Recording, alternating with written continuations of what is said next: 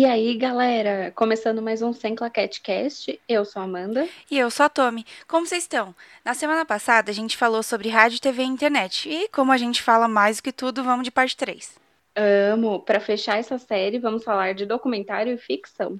E contar como foram nossas experiências e impressões sobre esses dois assuntos. Sim, e antes de começar, vamos fazer aquele momento redes sociais de sempre, lembrando vocês de seguir a gente nas redes. É, no Instagram a gente está como arroba semclaquetecast. Tem bastante conteúdo lá, coisas que complementam os episódios daqui e coisas diferentes também. Então vale a pena dar uma conferida. É isso aí, segue a gente lá para conferir tudo, é, deixa aquele like, o coraçãozinho lá, compartilha com seus amigos. E é isso, bora de ficção então? Vamos! Então vamos. Ah, acho legal a gente explicar um pouco sobre o que é ficção, né? Sim, acho que para contextualizar, né? Então, ficção, é, falando assim, basicamente, é tudo aquilo que conta uma história que não é real. Tipo, é real naquele universo, mas não aconteceu de verdade. Diferente do documentário, que retrata um, um pedaço da. um recorte da realidade, né? Uhum, sobre um X assunto, né? Então, falando bem por cima, assim, ficção é isso. Então, por exemplo, a novela que você assiste é uma ficção, a série da Netflix que você está assistindo é uma ficção. Então, fora as séries documentais, né? Séries documentais são séries documentais, não é ficção. Então, vamos falar um pouquinho da nossa experiência com esse gênero, né? Com esse estilo de produto. Sim, é, a primeira coisa que eu penso quando falo assim, em ficção é justamente isso que você falou: séries, filmes, tudo assim, bem grandioso, Netflix, é, Hollywood. E é bem legal, né? O que eu gostei bastante, assim, da parte de, de produzir desde o começo, das primeiras coisas que a gente fez na faculdade, foi essa sensação de controle de tudo que vai acontecer, assim. Então você tem tudo pautado, quem vai participar, quem vai fazer o quê, que horário vai ser o quê. Claro que não vai ser tudo exatamente como você planejou, mas você tem esse controle e tem toda a parte de pesquisa também que eu amo, que é você justamente é, embasar o seu projeto, né? É, embasar o projeto para construir todo aquele universo daquele do roteiro, né, da história e tudo mais, construir os personagens, retratar, sei lá, a época que que vai se passar, né? Sim, por mais que seja uma coisa que não é a realidade, você embasa para quanto mais parecido com a realidade for, melhor vai ser a sensação da pessoa assistindo, sabe? Vai criar identificação com várias coisas, então é bem legal. E se a história for baseada também em algum acontecimento real, você precisa saber o que, que foi esse acontecimento real, né? Aham. Uhum. E isso que você falou de ter o controle é diferente do de documentário que a gente vai falar mais pra frente, é porque a gente tem, né, o, o roteiro, então a gente sabe exatamente o que vai ser dito, todas as falas o, e, e as ações, então o controle é maior. E é legal falar que é sempre bom você trabalhar com uma margem de erro, né? Porque às vezes coisa ou outra vai sair fora do seu controle. Sim, exatamente. É o que você falou, a gente tem esse controle do, do roteiro, mas ao mesmo tempo também tem uma certa liberdade, né? Por exemplo, na hora da atuação, se alguém quiser, é, se algum dos atores quiser fazer alguma coisa de improviso, ou até surgir uma outra ideia dos próprios criadores durante a execução da cena, tudo isso pode ser modificado. Então, você tem esse controle, mas também não quer dizer que vai ser tudo exatamente daquele jeito que tá ali, né? E dependendo, não é, acho que é mais da forma com que você está trabalhando, né? É, por exemplo, tem um roteiro com as falas, mas às vezes a equipe, o diretor e tudo mais, deixa livre para o ator, é, tipo, falar aquela fala, só que dá a liberdade de, de fazer umas adaptações, assim, né? Sim, para ficar mais natural, né? Porque senão fica tudo muito quadradinho, muito forçadinho, né? É verdade, mas tem uns diretores que também não deixam não dão essa liberdade, né, para os atores. Sim, e é uma coisa que pode ser muito positiva você deixar essa abertura, que nem teve o caso do filme do Poderoso Chefão, que o gato entrou em cena e de repente, tipo, foi tudo acontecendo muito natural, ficou perfeito, maravilhoso, eles usaram essa versão. Aham, uhum, e naquela, teve aquela cena do Django Livre também, que o Leonardo DiCaprio é, cortou a mão quando ele bate Nossa, a mão na mesa, sim. assim, o diretor, né, o Tarantino, acabou usando. Essa cena ficou incrível, né? Sensacional. Se você for pensar, se tivesse regravado, além de ter ficado forçado, né, um pouco, Uhum. não ia trazer essa veracidade que foi a mão dele toda sangrando lá. Aí passa na cara da menina e tal. Ficou muito boa a cena, Sim. muito boa mesmo. Mas vamos. Vamos falar um pouquinho sobre as nossas experiências eh, de ficção. Ai, sim. Tudo começou com aquele trabalho que a gente citou uns episódios atrás, que foi o que a gente fez dois episódios curtinhos, que seriam tipo uma minissérie. É, a gente fez dois episódios, só recapitulando, né? A gente fez dois episódios é, curtinhos de uma mesma série, vamos dizer assim. E porque o nosso grupo era muito grande, não sei o quê, a professora falou: ah, já que seu, seu grupo é muito grande, vamos fazer dois. Sim. Aí ao invés de fazer dois é, independentes, a gente fez uma coisa só para mostrar que era um trabalho do grupo, mas com dois produtos. E aí a gente fez. chamava Doc One. O, Que aí tinha todo aquele trocadilho. Isso, tinha um, um trocadilho de UAN, que era a Universidade em Morumbi, é, e aí fazia, eu esqueci o nome, é, ana- anagrama? Isso, acho que é. Ah, vamos Que é que na hora da, da vinheta, invertia as letras de lugar e escrevia mal. Porque era meio assim de terror, um suspense, assim. E a gente fez um. É, era um conte... foi o contexto histórico. Teve um contexto histórico por trás, que era de uma, de um... não uma história, rolou de verdade na vida real. Ah, de um Sim. navio lá que veio com umas pessoas dentro lá de imigrantes, não sei o quê. E aí, na nossa história, a gente adaptou isso, né? A gente trouxe para o nosso roteiro. Veio uma mulher que era uma enfermeira tal, e aí ela tava assombrando o prédio lá, da, da faculdade Sim, lá, lembrei. que a gente estudava. E aí foi a nossa primeira experiência com roteiro de ficção, né? Então, é desde o da ideia até a execução dela. E foi muito legal, porque teve efeitos especiais. Esse foi o que a gente, assim, arrasou nos efeitos especiais. Lembra que a gente falou uns episódios atrás aí que esse trabalho foi o que a gente foi o melhor grupo da sala e não sei o que, não sei o que. Então, foi esse que a gente arrasou demais. Gente, teve porta abrindo, porta fechando, fantasma, teve sangue, nossa, makes, morte, Foi bem legal. teve vídeo no, no último andar da faculdade. É, tipo, né, era tipo como, ah, como se fosse um telhado, uma escada de incêndio, sei lá, que era meio a céu aberto, assim. A gente Eu gravou assim. no elevador também. Foi isso que a gente gravou com o skate também? Eu acho que foi. Assim, quando você não possui todos os equipamentos audiovisuais, você cria. Ah, Vem com faz ideias a- novas. Aquela famosa gambiarra, né? Exatamente, adaptação da vida. Então, mas foi muito legal, porque a gente teve, teve, né, fez os dois roteiros, tudo, e aí a gente gravou. Só que como não tinha orçamento e não tinha nada, a gente gravou na faculdade mesmo, que a gente estudou. Acho que esse tinha que ser dentro da faculdade. Esse tinha que ser dentro? Eu não lembro. Tinha. Mas enfim, a gente não tinha orça- orçamento pra ir pra fora mesmo. Não ia adiantar. Não ia adiantar. Então, a gente. E foi um dos primeiros contatos com produção também, né? Então, a gente foi atrás do... dos responsáveis pelos locais da faculdade para pedir autorização, né? Pra... pra gente poder usar, marcar um horário e tudo mais, né? Porque vale lembrar, mesmo que a gente tivesse dentro do campus, a gente tinha que fazer todos os procedimentos como se fosse uma gravação é, no shopping, sei lá. Então a gente tinha que pedir autorização de cada departamento, porque, por exemplo, tem uma parte que autoriza o uso das salas. E aí nesse a gente usou a enfermaria ainda pediu uma maca e uma cadeira de roda emprestada. Aham.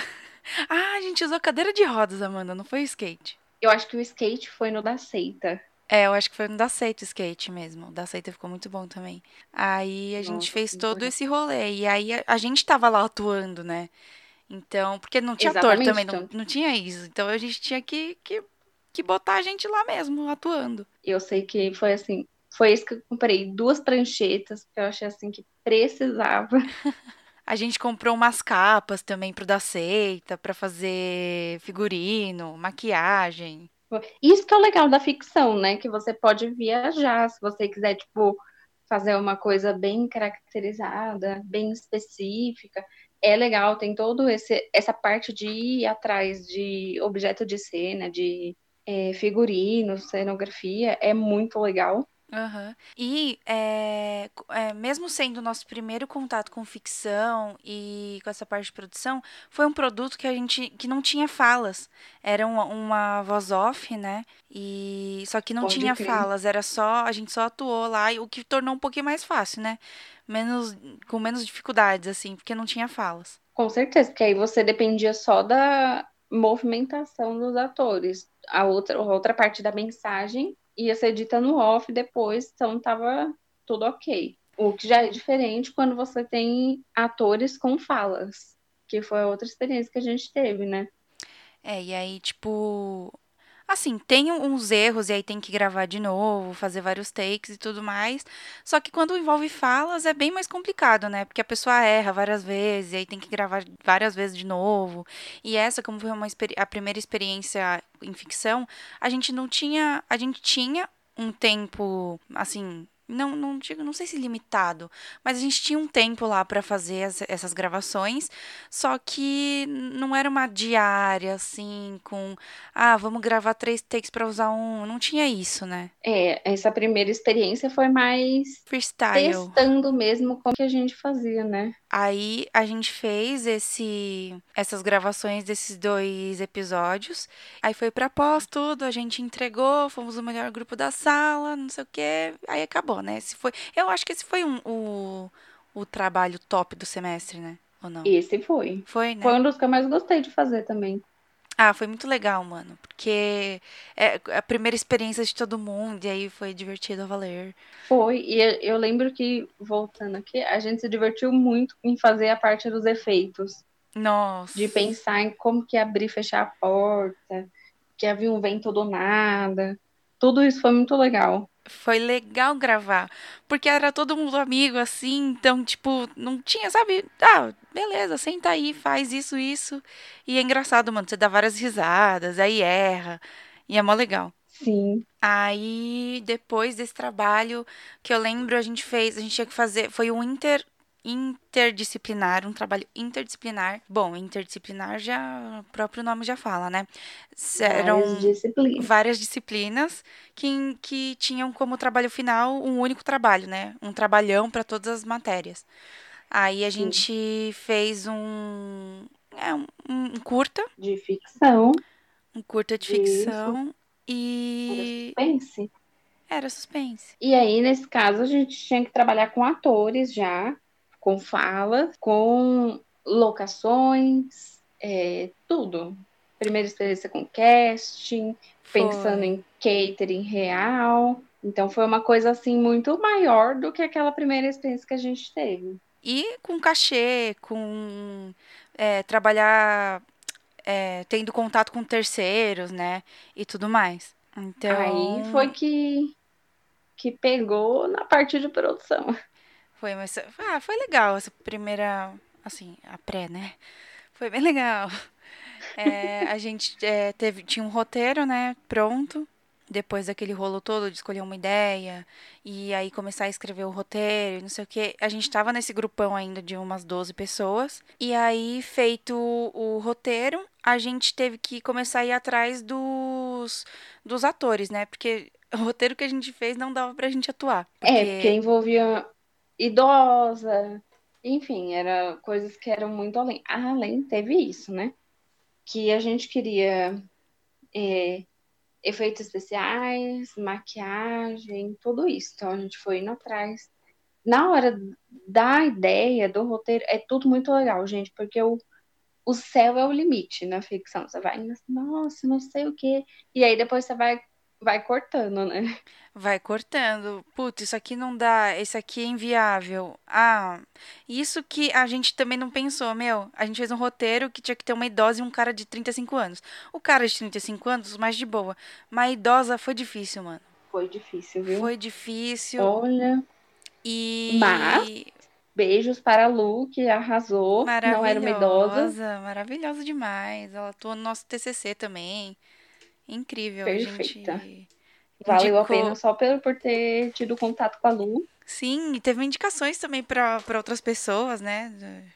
Que a gente Sim, ela conhece. fez trabalho para grupos de, outra, de outros cursos, muito legal. Aham, maravilhosa, incrível. E aí, é, começamos a ir atrás desse, dos atores, né? Então o que, que a gente fez? A gente fez. A gente selecionou, né? É, tipo, colocou num banner é, o perfil das pessoas que a gente precisava, que era um cara de 35 anos, alto, sei lá, e uma idosa de sei lá quantos anos. 60 anos, sei lá. Aí a gente começou a divulgar em grupos de casting, em grupos da, da nossa faculdade mesmo, que tinha que lá tem um curso de, de teatro também, né? Então, às vezes o pessoal conhece alguém, tudo pra, pra passar, né? Pros amigos, pros conhecidos, tudo mais. Aí a gente passou também para um pessoal que a gente conhecia, que, que tá nesse meio, né? De teatro e tudo mais, de artes cênicas. E, e aí a gente pedia, né, pro pessoal mandar por e-mail pra gente, tá, tá, tá. Foi assim, um, uns avulsos que entraram em contato com a gente. Por quê? Nesse trabalho a gente oferecia ajuda de custo, então transporte e alimentação.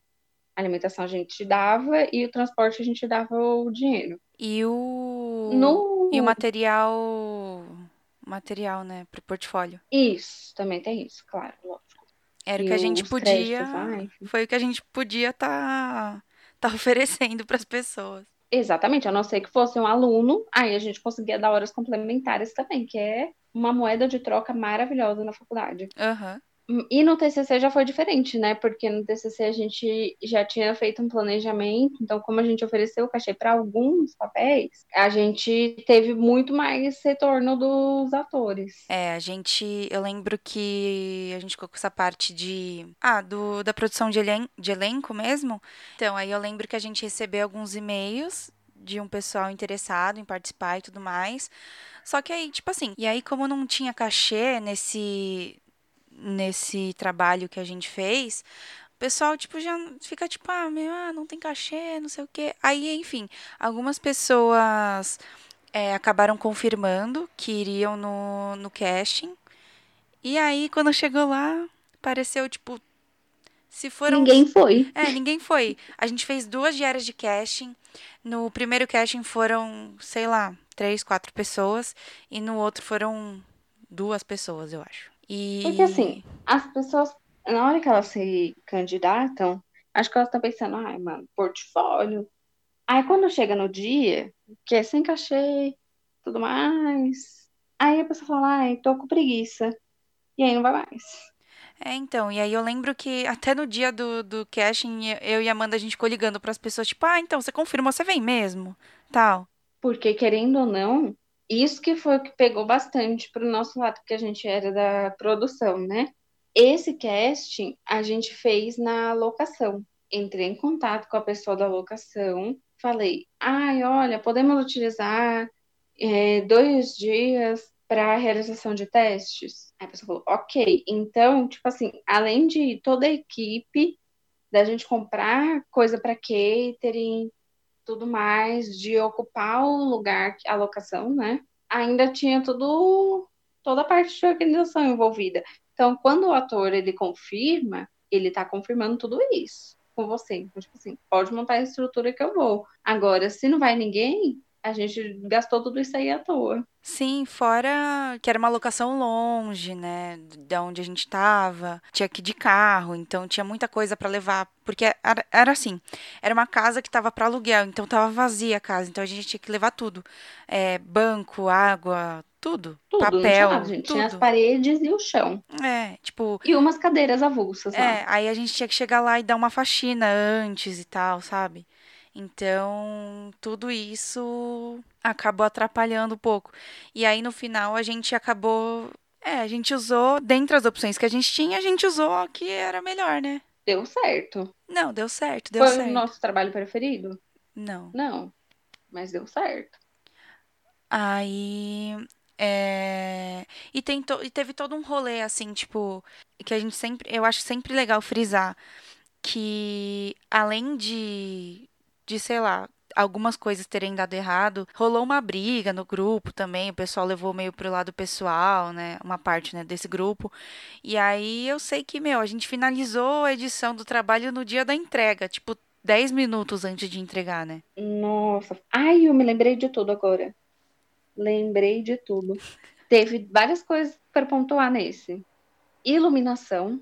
Foi o primeiro trabalho que a gente teve que fazer assim, iluminação mesmo montar um set de luz, que foi aí que começou a gerar uma intriga.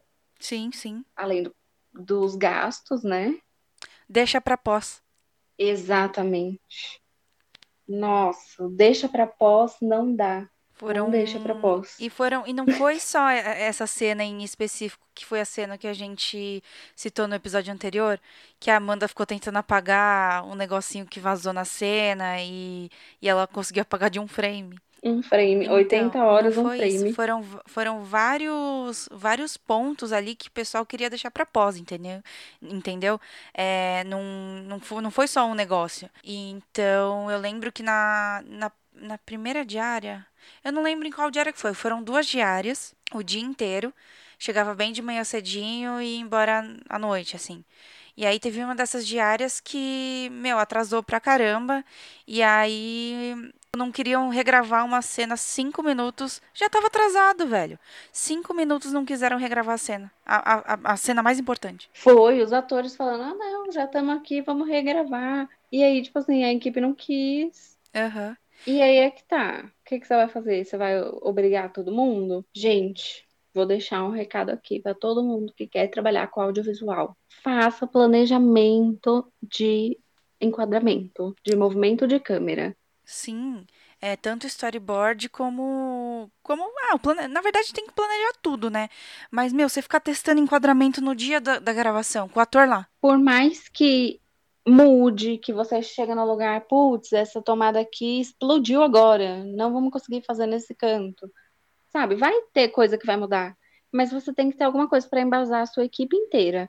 Então, tipo assim, cenografia vai ter que saber o que, que vai aparecer em cada plano produção tem que saber qual parte vai estar sendo gravada para poder saber se vai estar montando outra parte ao mesmo tempo, entendeu? Tudo isso.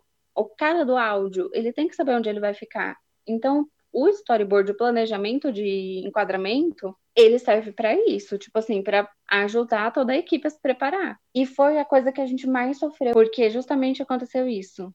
Teste de enquadramento na hora, horas para testar iluminação, movimento de câmera. Então, tipo assim, é um tempo muito perdido. Sim. E, é, meu, negócio de iluminação, velho, é muito importante você testar isso antes, porque mesmo que, por exemplo, vai ser numa casa, meu, vai ter, a não ser que você faça, sei lá, tampe todas as janelas e faça toda uma iluminação, e dê pra fazer, né, toda uma iluminação artificial, meu, tem a questão do sol, tem a questão das sombras, então vai mudando, é, vai variando, né, a iluminação. E aí você tem que testar tudo isso. Exatamente. E aí é legal falar também da hora da decupagem da própria produção. Então, por exemplo, cenas que passam em horários e dias diferentes. E isso também pode ser pensado na hora de montar a ordem do dia. Então, se a cena é de manhã, já põe ela de manhã, porque vai ter a luz natural da manhã. Se você pôr ela para gravar à tarde, você já vai ter uma outro tipo de iluminação que é da tarde ou do meio-dia. Não dá, é mais difícil você fazer uma manhã de noite ou meio-dia do que com a própria luz da manhã, né? E uma coisa que eu acho que faltou muito na nossa equipe, assim, não por nossa parte, porque a gente sempre, eu acho que alguma hora a gente deve ter errado com certeza, mas, ah, é, meu, a comunicação, sabe? Teve muita falta de comunicação. E, e, sabe quando alguém faz alguma coisa e não avisa o resto da equipe, ou acontece alguma coisa e a pessoa não avisa, sabe? Mano, sim, sabe aquele filme da abelhinha? Uma ah. produção tem que funcionar igual as abelhas. Exato, tem. Então, tipo assim, tudo você comunica, você fala. Sincronizado, sabendo tudo que tá acontecendo. Porque senão sempre vai dar confusão. Sim, e aí o pior é quando dá confusão na frente do ator, né, mano? Você chega lá Exatamente. com uma coisa, com um planejamento, e aí, e aí lá na hora, tipo, não, não é assim, não vai ser assim, não sei o quê, e aí gera um conflito na frente do ator. Isso daí fica muito chato, passa muito uma falta de profissionalismo, sabe?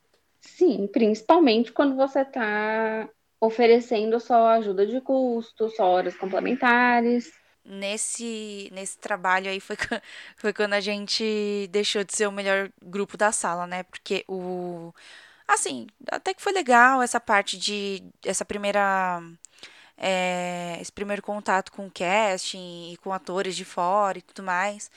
É, a parte de produção também, só que o produto final foi o que a gente menos gostou, né? É, eu acho que teve dois momentos esse trabalho. Teve a pré, que foi muito legal, ideia, roteiro, pesquisa, tudo isso estava tipo assim, mano, estamos arrasando. Até o casting foi top. Aí, com algumas exceções, né? Tipo, visita técnica. Ai, não posso nem um dia que você abriu visita técnica. Aí você vai complicando, entendeu? O integrante do grupo. Exatamente. Mas... Meu, tem, tem muito que. Meu, faz um esforcinho, é um dia, não vai levar. Talvez nem leve o dia inteiro. Então, tira, sacrifica esse seu dia, provavelmente vai ser no, no fim de semana. Então tira o seu tempinho lá pra ir, entendeu? Porque é para você. Meu, visita técnica é muito importante. É muito importante. Porque aí depois você chega lá no dia e fala, ai, mas eu não sabia que esse teto não era reto. E aí, tipo assim, por que, que você não foi na visita técnica? Tem que todo mundo, principalmente quem é câmera, principalmente quem é direção, principalmente quem é áudio. Quem faz iluminação. Quem faz. Meu, sim, sim. Tem que ir Áudio. para conhecer, para ver. E aí, se, se não tá dentro do, do, das suas ideias, como que dá para resolver isso? Já vai, já pensa lá, já conversa, porque daí tá lá dentro da locação. Então já. Meu, para visualizar e para pensar nas soluções é muito mais fácil. Sim, porque senão, na hora, não vai dar tempo. E tempo, mano, é um negócio preciosíssimo em uma produção. Em tudo, né? Nossa, gente. Na faculdade é mais controlado. Na vida real, tempo é dinheiro. Então, uma hora a mais que você ficar com o equipamento, você vai pagar pelo aluguel daquele equipamento, pelo aluguel da locação. Não dá para você dar uma esticadinha. Não falando dá. assim, profissionalmente. Então, tudo tem que fazer o máximo de esforço para seguir o planejamento, né? Exatamente. A, a torneirinha lá do, do dinheiro fica aberta, entendeu? E vai indo. E vai, e vai rápido, viu? Olha, vou te falar. Então, mas desse aí foi. Foi pela experiência. Eu acho que foi muito pra, pra gente aprender, mas a gente aprendeu muita coisa com essa experiência Nossa, ruim, assim, digamos assim, né? esse foi. E aí, depois disso, a gente teve o TCC, né? Que a gente fez uma websérie. E aí, o que acontece? Geralmente, quando TCC, se faz... né, gente? TCC, né, Maurício? Geralmente, quando você faz um, um TCC de audiovisual, sei lá, você tem que entregar um produto, né? E geralmente, quem faz série, websérie, entrega um episódio, o piloto, né? Pilotão, top. Mas aí a gente não é todo mundo, né, queridos? Pois é, Alguém no grupo, que eu não sei quem assim. foi. não sei, falou assim: Nossa, gente, E se por que, que a gente vai fazer só o piloto? vamos entregar a fizer- temporada inteira? Fechar a história, mostrar do que a gente é capaz.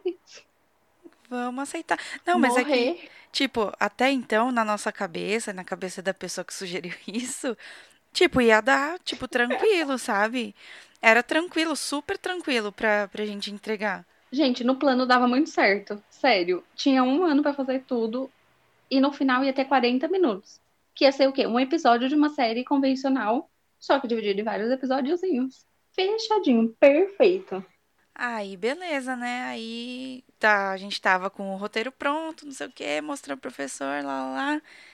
E aí que vem a ideia, né? Então, professor, a gente tá pensando aqui em. A gente tá pensando, não. A gente quer entregar uma temporada inteira. O professor olhou assim, vocês estão loucos? Não vai dar. Vocês têm Gente, certeza? até hoje a, a professora falando assim: vocês não têm equipe pra isso. Não vai dar. Você tem certeza? Tem certeza? Claro que temos. Vai dar Óbvio. certo. Tem um ano aí, como que não? Gente, eu pensei assim, tem um ano. Aí é que entra aquela questão que a gente falou da organização também, né? Porque se tá tudo encaixadinho, tudo perfect, vai indo, vai dando certo. Mas nem tudo é previsível, então coisas dão errado também. Spoiler. A gente, no fim, a gente conseguiu entregar a temporada inteira. Sim. E. Bom, a gente conseguiu, né? Nossa equipe, todo mundo, deu certo. E o, e o, e o que a gente falou, professor, confia, deu certo. Foi exatamente o que a gente tinha pensado, o que a gente tinha planejado? Não, Óbvio que não. mas a gente conseguiu. Mas- Mas ficou, ficou bom, eu gostei, eu gostei. Não, ficou, ficou top. E mais. E o projeto ficou Não, o projeto ficou Arrasador. incrível. Pelo amor de Deus. Quem Dezão escreveu? lá. Nossa, Quem, gente. quem foi que escreveu? Ah, respeita. Respeita, caralho. Ai, eu amei. Mas a gente vai. De novo, eu vou falar isso. A gente deu um spoilerzinho aqui. A gente vai ter um episódio é, especial de TCC, então fica ligado, não perde nada aí. É, porque tudo que a gente já falou de TCC foi, tipo assim, 1% de tudo que aconteceu. Então, tem muito pano pra manga. É isso aí. Então, eu acho que de, de ficção, os maiores, assim, que a gente lembra foram esses, né? Os com com mais perrengue, Sim, os primeiros contatos com, com esse gênero. foi. Foi os momentos que a gente mais aprendeu foram nesses trabalhos. Tanto o primeiro lá do doc, o segundo do curta, que foi, assim, disparado que a gente teve mais BO, que teve que se virar. E o TCC, claro que, por mais que fosse o último trabalho, foi uma porrada de aprendizado, porque várias coisas que a gente não esperava aconteceram. Enfim, tudo normal no mundo do audiovisual. Com certeza. E vários perrengues também, né? Como sempre, Que né? na hora a gente desespera, mas agora a gente dá risada. Já a gente já tá acostumada. É, Uma ladeira com o carro que não quer subir, os atores no banco de trás. Tranquilo. tranquilo, batendo no negócio lá, enfim, né? Ai, Mas. Mas. Ah, fica pra uma próxima aí, né? Vamos falar de Doc agora. Gente, documentário. Tinha o maior medo. Eu, assim, eu falava, ai, prefiro ficção, não sei o que lá. Então, Mas, primeiro que, tipo, é um gênero que, beleza, a gente assiste, tem gente que assiste bastante, mas a ficção tá muito mais presente nas nossas vidas, né? Em filme, série, videoclipe, sei lá, né? sim, desde sempre. Que nem quando a gente é criança, o que que a gente assiste? Pois é, É, desenho. desenho, filme de princesa, filme Disney. de. Exatamente. Então, tipo assim, não é um documentário, um aquele canal que passa os animais, que eu esqueci o nome. É Animal Planet, Isso. Discovery Channel. Então, a gente tem muito mais contato desde pequeno com a ficção. Documentário é sempre uma coisa muito cult, muito estudioso, sabe? É, então, e tipo, você fala, ah, tava vendo um documentário, não sei o que, nossa, tava vendo um documentário, não sei o que. Uau! Nossa, Nossa, que diferentão, Nossa, que. que vibes. Hum, Vibes e tal. Então, tem meio que esse preconceito, né? Eu não sei se posso falar que é preconceito, mas esse tabu, não sei. É, tipo um pensamento inicial, é, ou é uma coisa que vai passar na escola, ou é alguém que tá querendo estudar, que vai assistir e tudo mais. E na verdade não é isso, né? Mas é esse primeiro pensamento que vem na cabeça de muitas pessoas. Uhum. E o nosso primeiro contato com. Primeiro e único, né? Foi de doc assim, 100% foi só esse. Foi. Teve um. Quer falar do. Da falsa reportagem antes? Ah, pode ser. A gente fez um exercício para treinar um pouco da linguagem, né? De como escrever as pautas, tudo bonitinho. A gente fez um exercício que era para fazer uma falsa reportagem. Então, era para a gente escrever uma notícia que é passar num, num jornal fictício, é, falando sobre algum acontecimento que, que teve ali. Então, a gente fez tudo isso. Então, era sobre um, um animal estranho que apareceu numa cidade Foi baseado no chupacu, sabe? O chupacu de. Como que é o de nome? Goianinha. É, chupacu de Goiânia, então foi baseado nisso. Só que a nossa era Ribeirão, Ribeirão Pri, Piri- Pires? Preto? acho que era Pires. Sei lá. Aí a gente Eu mudou o nome a- do, Sim. do chupacu. Era, era o quê? Era sanguessuga, suga, Suga- seiva, suga seiva, suga seiva. Nossa, pode crer. Aí a, a gente fez um, teve, né, todo. Esse sim, como era falsa reportagem, esse sim teve um roteiro, né? Porque Sim, é importante falar que não tem como fazer um roteiro pro documentário, né? Mas vamos falar das falsas reportagens, depois a gente passa pra essa outra parte. Aí a gente fez o roteiro, tudo, e foi bem uma coisa meio Jornal Nacional, né? sim. E o, o roteiro, ele tinha, por mais que fosse assim uma coisa bem certinha, ele tinha que passar por todos os pontos. Então tinha que ter é, um entrevistado, tinha que ter depoimento, tinha que ter apresentação de dados, para a gente ir treinando essa linguagem do documentário. Então, teve repórter, teve é, entrevistado que apareceu, teve autoridade, teve população geral, Teve teve até- entrevistado que não quis aparecer. Sim, sim. Teve o, a repórter indo atrás da, das. das autoridades. Isso, das autoridades. Então, foi assim, foi, gente, esse semestre foi o que a gente, assim, nossa, foi tudo muito divertido, tudo muito legal. Então, a gente estava fazendo várias coisas ao mesmo tempo. A gente estava fazendo a, a falsa reportagem e já pensando no documentário. Aham. Fora os outros trabalhos de, é, de plano de fundo, né, que tinham. Mas aí a gente entregou. Tinha até tinha, tinha vinheta também, né? Tinha várias coisas. Nossa, até o negocinho do microfone A canopla. Foi que peguei emprestado da onde eu trabalhava. Tinha canopla, tinha o, os CGs, né? Tudo igualzinho o jornal, gente. Ai, sim, apareceram com os nominhos. Igualzinho. fofo. A musiquinha, tudo igual. Aí a gente, eu lembro que a gente até gravou uns. Sabe quando tem uma reportagem, tipo, por exemplo, do Chupacu? Aí tem uma pessoa, um popular, que viu o Chupacu lá no- na cidade dela. A gente gravou uns vídeos assim também pra, pra simular. Foi mais engraçado. Sensacional. Não, esse trabalho ficou muito bom. Não, ficou muito falou, legal. Arrasaram. Ficou, ficou muito bom mesmo. Mas aí, entregue esse trabalho, a gente começou a trabalhar no doc, né? No nosso documentário. Foi que aí, gente, a primeira parte, que é muito difícil também, é escolher sobre o que que você vai falar. Porque uma coisa que a gente aprendeu é que você tem que, é, não é nichar, você tem que recortar muito bem o que você quer. Então, por exemplo, vamos falar de motocicleta. Mas tá, tem infinitas possibilidades para falar sobre isso. Então, a gente vai falar dos motoboys, entregadores de delivery da Zona Leste de São Paulo. Então, aí a gente tem um grupo específico, uma amostra, para falar sobre aquele assunto. Porque senão fica muito abrangente e aí você acaba não conseguindo representar muito bem todos os aspectos, né? É, então, tem um assunto X e tem subassuntos desse assunto, né? Que, que, desenro... que dá pra desenrolar ali sobre, sobre aquela coisa. E aí a gente tinha algumas opções. Eu lembro que a gente tinha uma opção de, de...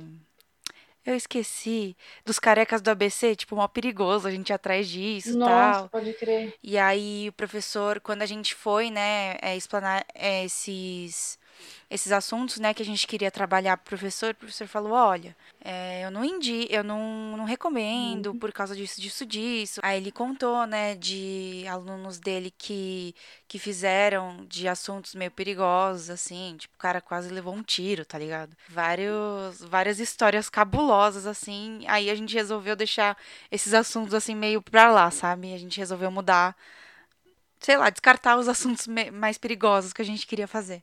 É, até porque também tem tudo isso. A gente ia estar envolvendo o equipamento da faculdade é, e a nossa própria vida, né? E então a gente falou, tá bom, vamos com calma. Se é um, vai, é um assunto perigoso, mas a gente já conhece o meio, é mais, mais tranquilo.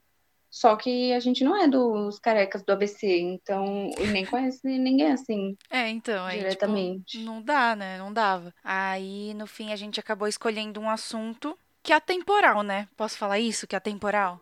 Sim, com certeza. A gente escolheu. Que, aliás, eu fiquei chocada por não ser igual em todos os estados do país.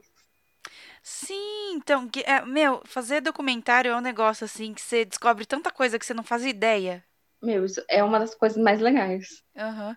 Aí no final a gente escolheu é, o desperdício de alimentos em feiras livres de de São Paulo. de São Paulo. Exato. Porque não é todo. Foi uma coisa A gente descobriu que não é todo lugar, não é toda cidade que tem feira livre, né, tal. exatamente, uma coisa que o professor falou foi assim: vocês vão na- em todas as feiras que tem no país? Então, põe o recorte aí, que foi aí que a gente inseriu em São Paulo. Aham. Porque senão a gente teria que ver, é, retratar como funcionam as feiras nos outros lugares e tudo mais. E aí esco- escolhemos o tema, tudo, e aí fomos, é, fomos não, né? Começamos a pesquisar sobre a história das feiras de rua de São Paulo, como que começou, Quantas tem? quantas tem, é, é, a parte de é, regulamentação, né? Tudo. A gente pesquisou tudo, tudo. Sim, se tem feira noturna ou não. Que, aliás, tem pouquíssimas, mas tem. Uhum. E. É, centros de distribuição, tudo isso a gente teve que pesquisar. Uhum. Aí fomos atrás também de lugares, né, que. É, como eu posso falar? Que recolhem os, os alimentos, né, que sobram e redistribuem para lugares que precisam, para pessoas que precisam, né? Sim. E aí é que tá, foi uma coisa muito legal, porque o que, que a gente descobriu? Na verdade, a gente entrou em contato acho, com duas ONGs, uma respondeu, outra não. E Aí a gente descobriu que tinha uma ação da prefeitura rolando, mas que ainda estava em processo de implementação, de formalização, é. né? Que envolvia lá o mercado municipal e tudo mais. E a maioria das redistribuições eram feitas pelos próprios feirantes mesmo. Além da xepa, parte era doado. Quando nem na xepa vendeu, eles doavam, né? Uhum para morador de rua ou pessoas que, que não, não têm condição, né? Então, muito dessa parte de doação vem dos próprios feirantes. E aí é muito legal é, ressaltar que, por exemplo, tudo isso que a gente descobriu não tinha como a gente saber antes de ir lá e perguntar para os entrevistados é, quais eram as ações que eles participavam, ou se eles conheciam alguma coisa e tudo mais. E o quanto de alimento, e... né, o, é, que era desperdiçado, se tinha muito, se não tinha, é, como que ficava a rua, né, depois da feira. Sim.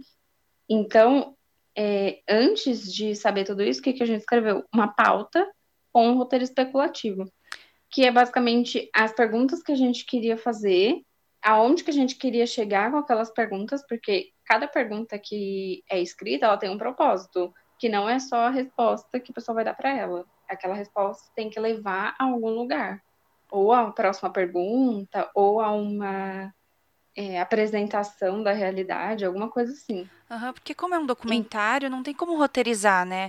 Porque assim, você vai entrevistar a pessoa, é, seja, no, no, ah, como nosso exemplo, né? Seja o feirante ou, ou, seja uma pessoa que é autoridade. Não tem como prever o que, que a pessoa vai responder e para qual lado que ela vai, vai ir é, durante a, a conversa, né? Sim. Então é tudo muito especulativo. Você tem que conduzir a conversa na, na própria entrevista e, ao mesmo tempo, você tem que se adequar às respostas da, das pessoas, né? Uhum. Então, por exemplo, tipo, muita coisa ali que foi dita e tudo mais, a pessoa levou a conversa para um caminho que não tinha nada a ver do que a gente, é, do que a gente perguntou, né? Então, muita coisa ali não entra no, no, no documentário final. Então, é, corta muito, né? Sim, não que não seja interessante, mas, por exemplo, o, o objetivo do documentário era retratar o desperdício de alimento nas feiras de rua. Então, tipo, teve pessoas que é, ensinaram a gente como lavar, como cuidar dos alimentos, tudo mais. Isso é muito interessante. Mas isso entraria no recorte de 12 minutos falando sobre o desperdício? Que, o, no caso, o foco era mostrar, tipo assim, o que desde lá da produção e do transporte até o centro de distribuição e do centro de distribuição para as feiras e da feira para o consumidor, o que disso é desperdiçado. Sim, e aí então... a gente então descobre que o desperdício já começa ali no na parte de do produtor até o distribuidor, né? Já começa ali. Sim. Aí... Transporte e e aí é isso que, que é interessante, né, nesse processo de que a gente vai conversando com pessoas e tal, que a gente não imagina que, que acontecem nessas né, coisas. Sim, é muito engraçado, porque na primeira entrevista que a gente faz, tipo, o primeiro entrevistado que a gente fala, a gente tem aquelas perguntinhas ali. Aí no segundo, a gente já vai acrescentando outras perguntas, outras é, extensões de perguntas baseada nas respostas dos anteriores. Uhum. E aí vai, vai crescendo essa lista de é, essa pauta, né? Essa listinha de perguntas que a gente fez. E é muito legal essa parte do, do documentário. Agora falando mais um pouco sobre o processo de fazer um documentário, é... pô, como foi o primeiro. Aí a gente tinha que. Eu lembro que a gente chegava na feira na hora que tava montando, embora só quando tava desmontando, pra ter, né, as imagens e tudo mais. Aí, meu, você tem que chegar no cara, o cara tá trabalhando, e perguntar, explicar o que que tá acontecendo ali que a gente tá fazendo, e perguntar se ele topa, né, falar com a gente e tudo mais. Aí tem que microfonar a pessoa. Tem gente que não quer, né? Sim. É, aí é que tá um ponto legal. Como eram feiras de rua, e São Paulo é enorme, a gente queria retratar, tipo, de várias regiões, de várias localidades, de sábado, de domingo, porque tem muita variação. A feira do glicério não é a mesma feira que está lá na aclimação, são outros universos diferentes. É, realidades diferentes, né? Então a gente queria trazer, tipo, de vários pontos. Inclusive, a questão da periculosidade lá, a gente não tinha imaginado dentro desse documentário das feiras, mas uma das maiores feiras de São Paulo é, ficava num lugar que a gente, se a gente fosse com os equipamentos da faculdade, a gente poderia estar em uma situação de risco, porque já é uma feira mais pro lado da periferia, é, que tem é, aqueles negócios de troca, como é que é aquilo? Feira do rolo? Isso. Então, tipo assim, a gente já pensou, vamos para lá. Era a feira mais longe que a gente tinha que ir. Então, todas essas questões vão sendo é, levantadas no meio do caminho. Gente, foram 30 milhões de diárias de, desse documentário. Eu não vou na feira até hoje, já faz, sei lá, quatro anos que a gente fez isso, três anos, sei lá. E eu não vou na feira até hoje, porque eu fui tanto. Gente, e foi muito, assim, foi muito engraçado, porque no final, depois a gente fez até um, um vídeo com todos os memes que, que tinha no meio das gravações. Nossa, e é, são, meu, entrevista tanta gente, e aí acontece tanta coisa. E aí você tá lá no meio do povo, no meio da feira, com os equipamentos, todo mundo olhando, te zoando, sabe? É engraçado, velho. Mas... É porque não é, não é assim muito comum, né, nas feiras. É, não é. Aí todo mundo, mano, olha lá, Globo, não sei o quê. Gente. E a gente queria fazer time-lapse no meio da feira. É, aí tipo, a feira é estreita, tá ligado? Os corredores lá. E aí não tem espaço, aí atrapalha o povo andando lá fazendo as compras. Mas eu lembro que teve uma diária específica que a gente foi num. Tem o Mercadão Municipal de São Paulo, né? Que é ali na região da 25 de março. E tem um outro mercado que é do lado, que é um pouco menor, que chama Kinjo Yamato. Kin. Sim. Deixa eu pesquisar aqui pra falar certo. Kinjo Yamato. E aí a gente conseguiu. É, a gente achou uma mulher lá que trabalhava lá, na parte administrativa, se eu não me engano. E aí a gente fez Ela uma entrevista. Era coordenadora, né? É, acho que era, não lembro. E aí a gente fez uma, uma entrevista com ela lá, né? Então a gente foi lá na 25 de março, é, é, é bem no meio da 25 de março mesmo, né? Lá no, aqui no centro de São Paulo. E é perigoso, né? Pra quem não sabe, é bem perigoso ali. Então, eu lembro da gente andando com os equipamentinhos assim da faculdade, cuco na mão, né? É, no meio do negócio. Bem tranquilo. Tranquilíssimo. Aí a gente resolveu ir embora de metrô, porque tava mó trânsito, tipo, fim da tarde. E aí, para pegar Uber lá, um inferno. Com o boom enorme na mão, no meio da 25, assim, entrando no metrô. Nossa, foi bem tranquilo, bem suave.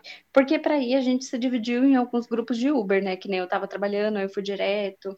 Aí veio o pessoal com os equipamentos. Enfim, a gente foi tudo dividido. Aí para voltar, assim, na maioria das diárias a gente conseguia se organizar para ir de carro. Uhum. E como elas ca caíam de fim de semana, era mais suave, tinha carro disponível para pegar emprestado e tudo mais. Só que esse do Mercadão tinha que ser de dia de semana. Então a gente não tinha carro e era num lugar que não tinha lugar para parar, porque pensa, tá, vamos ir de carro. Aí chegou lá no meio da 25, vamos enfiar o carro onde? Pois é. E aí. Ia ter que andar com os equipamentos do mesmo jeito, né? É, mas aí a gente foi, aí a gente voltou com os equipamentos na mão no meio do centro de São Paulo. E aí o que a Amanda tava falando era. Tinha que ser de dia de semana e era num horário assim, que era a gente chegou lá três horas da tarde só, e acabou era cinco e meia, seis horas. Então, horário de pico, você imagina, a gente com um monte de coisa assim, no metrô de São Paulo, no centro. E tinha que voltar para a faculdade para devolver tudo. Aham. Uhum. E aí, mas aí deu certo, né? A gente foi, fez negócio, fomos lá, devolvemos. E deu tudo certo, não fomos roubados nem nada. Nada. Mas Até teve perigoso, uma hora perigoso. numa feira que a gente pensou que ia ser, que ia ser assaltado mesmo. O moço chegou assim, estávamos gravando o time-lapse, né? Aí o moço chegou Nossa, assim e falou assim: Ai, que câmera é essa? Hum, é sua? Quanto custa? Sabe? E aí, tipo assim, a gente foi tipo, socorro Deus. E a gente tava numa área que, tipo, mano, ninguém mora, morava por ali quando a gente foi fazer a gravação, entendeu? Então a gente não conhecia muito bem. Não era na nossa quebrada. Não era na nossa quebrada. Definitivamente. Aí. Mas, meu, qualquer gravação tem dessas, principalmente externa. É perigoso, meu. Então vai de galera. Se não tem muita pessoa no seu grupo, tipo, chama uns amigos pra ir junto, né? Pra, sei lá, em galera é bem melhor. Sempre é bem melhor, gente. Pode não fazer muita diferença, mas pelo menos tá todo mundo junto. Faz um um aglomerado ali, não agora na pandemia, né? Mas tem mais gente pra olhar e prestar atenção, né? Sim, com certeza. Isso nem se compara. E aí, a diferença também na parte da edição, né? Agora finalizando já, porque tipo, teve toda essa gravação, não sei o quê, entramos em contato com as pessoas, tentamos agendar, foi muito difícil. Teve gente que nunca respondeu a gente até hoje. É verdade. Ai, deixa eu falar um negócio antes. A gente A gente foi, a gente achou um, um, um cara que ele era, ele seria, entraria como a nossa autoridade no nosso documentário, né? Ele era professor, pesquisador da Unicamp, eu acho. Uhum. E aí a gente foi, meu, você imagina? A gente entrou em contato com ele, aí ele chamou a gente pra ir na casa dele, pra fazer entrevista na casa dele. Pensa, Aí gente. Pensa, meu, você imagina, você chama uns doidos, sei lá, vai que esses caras são, sei lá, né? E chama pra sua casa, mano. O nome da nossa produtora era Alpaca. Era Alpaca Produções, velho. Como que o cara chama a gente pra ir na casa dele? Doidinho. Enfim, a gente foi, foi muito legal, o cara super gente boa e tal, mas eu lembro de um acontecimento que foi engraçado. A gente foi de carro, tudo tal. Só que tava calor esse dia, tava calor e tava chovendo, abafado. Aí teve uma menina do nosso grupo que desmaiou lá quase, no meio da entrevista. Esse é o tipo de perrengue que se passa. Porque assim, além de estar fazendo mil graus, tá chovendo, abafado, Tinha que ele fechar ainda morava tudo. perto de um aeroporto. É, eu lembro. Perto do aeroporto de Congonhas. Então, pra gente gravar, a gente teve que fechar tudo. Aí ficou uma estufinha, né? E além de fechar tudo, teve que desligar o ventilador, né? Por causa do áudio. Sim, então foi tipo assim. Aí ela passou mal, aí, aí a gente tava lá no meio da entrevista, seríssimos. Aí ele só virou assim: tá passando mal? Que? Tá passando mal? Aí, enfim, bom que a gente tava com todo mundo do grupo e aí o pessoal conseguiu seguir sem, sem a gente, né? Que teve uma pacudinha e a Sim, outra lá passando mal. Aí, mas daí deu tudo certo. recuperou. Mas aí voltando pra essa parte da pós, é, tem que fazer toda uma transcrição de todas as entrevistas lá pra ver onde que vai entrar o quê. É um inferno, gente. É Uma dica, você vai fazer transcrição, você usa o aquele digitação por fala lá. Aí você pega o, a- o áudio do negócio bota perto do microfone e ele fala sozinho. Aí você só arruma o que tiver errado lá. Sim, porque se você tá acompanhando as nossas redes sociais, a gente falou de minutagem.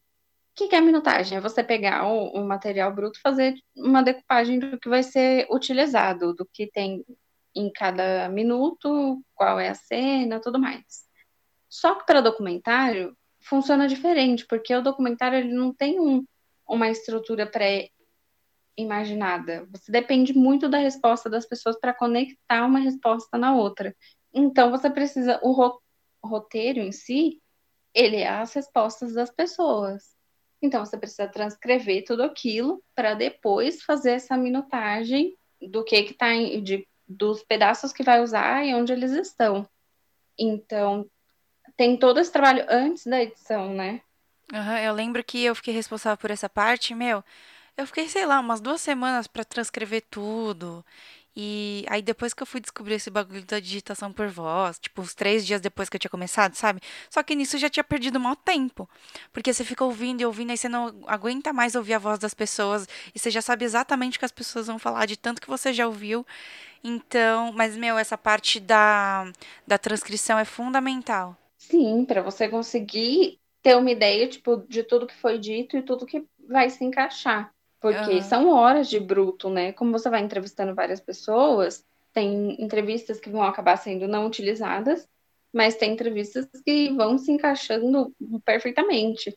Então, essa parte de ter tudo escrito é perfeito, porque você consegue ver o que que cada pessoa diz. É, dá sem pra, precisar assistir dá tudo, pra né? visualizar tudo num geral, assim, sem precisar ficar horas assistindo todo o material bruto. Ah, eu acho que é isso, assim, num geralzão, para falar de doc, o, o, o principal tá na produção mesmo, né? Porque é um formato mais livre, ele não é necessariamente, dependendo do estilo de documentário que você quer trabalhar, não necessariamente ele tem aquela pegada de. Tem formatos que prezam mais pela imagem e formatos que prezam mais pela informação que está sendo passada. Então, dependendo do que você optar, é mais essa parte de é, edição, de iluminação, é tudo mais é, tem, tranquilo, tem mais vários aceitável. tipos, né? Tem, tem o informativo, que foi o nosso caso, tem o conceitual, tem, que eu acho que entra o artístico também, né? Tem vários tipos, Sim. então dependendo do tipo de doc que você vai fazer, exige mais de uma parte. Mas, meu, qualquer documentário qualquer formato de documentário que você for escolher, que você for produzir, é pesquisa. Sim, com certeza. Aliás, tanto documentário quanto ficção. A parte de pesquisa é fundamental, porque você tem no que se apoiar e você já sabe o que vai acontecer, né? Aham. Uhum. Mas a pesquisa é uma parte muito legal de fazer também. Ah, é uma delícia, gente. Eu amei fazer pesquisa. É muito, você descobre os negócios, tipo assim, aleatório, mas que daí te acrescenta. Meu, você, você fazendo pesquisa te acrescenta tanto no, na sua parte. Não é intelectual, mas é de conhecimento mesmo, né? Sim, principalmente quando você vai ser, é, fazer as perguntas, porque você já tem aquela informação. Não necessariamente ela está pautada, mas se a conversa está indo para tal caminho e é um momento que encaixa, você consegue desenvolver outra pergunta, né? Aham. Então, acho que no geral é isso, né? É isso, gente. Falando assim das nossas primeiras experiências, primeiros contatos com esses formatos, foram essas nossas conclusões. É, depois de três episódios é, tentando concluir esse, esse panorama geral, né? Acho que deu já. Terminamos. A parte 3 saiu, não tem parte 4. Não vai Agora, ter parte 4. o próximo episódio é um assunto novo que gente, só porque a gente estava muito ansiosa para falar desse assunto, levou três episódios a mais, mas tudo bem. Nossa, pode crer. Bom, então, finalizando esse panorama geral dos primeiros contatos com, com essas áreas, finalmente conseguimos. Chegamos ao fim dessa tour. E vamos ficando por aqui. Lembrando que tem próximo episódio semana que vem e a gente vai falar sobre desafios, gente. Desafios. Vocês não perdem por esperar. Desafios. Não, é só isso, vamos deixar no ar. Desafios. Eu deixei um suspense. então, não perde nada. Ficamos por aqui. E lembrando que a gente está trazendo o nosso ponto de vista, né? Baseado nas experiências que a gente teve é, até agora, né? E cada experiência é diferente. Exatamente. Se você teve uma experiência diferente, manda pra gente que a gente quer saber. É, se tiver dúvida e... também, sei lá, manda lá, às vezes a gente consegue responder aí você. Ai, gente, só vai, chama a gente na DM, a gente é legal. Vamos aproveitar então para fazer aquele momento de interação e pedir o seu like, o seu comentário, se inscreve ou segue a gente aqui na plataforma. E é isso. Se você está gostando do conteúdo, compartilha com as pessoas. É, visita a gente nas redes sociais também. E manda a gente, compartilha a gente. E é isso aí, a gente vai ficando por aqui. Na semana que vem tem mais e a gente vai falar, né, sobre aqueles desafios aí. Você fica especulando aí até semana que vem sair o próximo episódio. Se você quiser sugerir algum tema, é só mandar pra gente no direct do Insta, arroba E é isso aí. Beijo grande, galera. e tchau!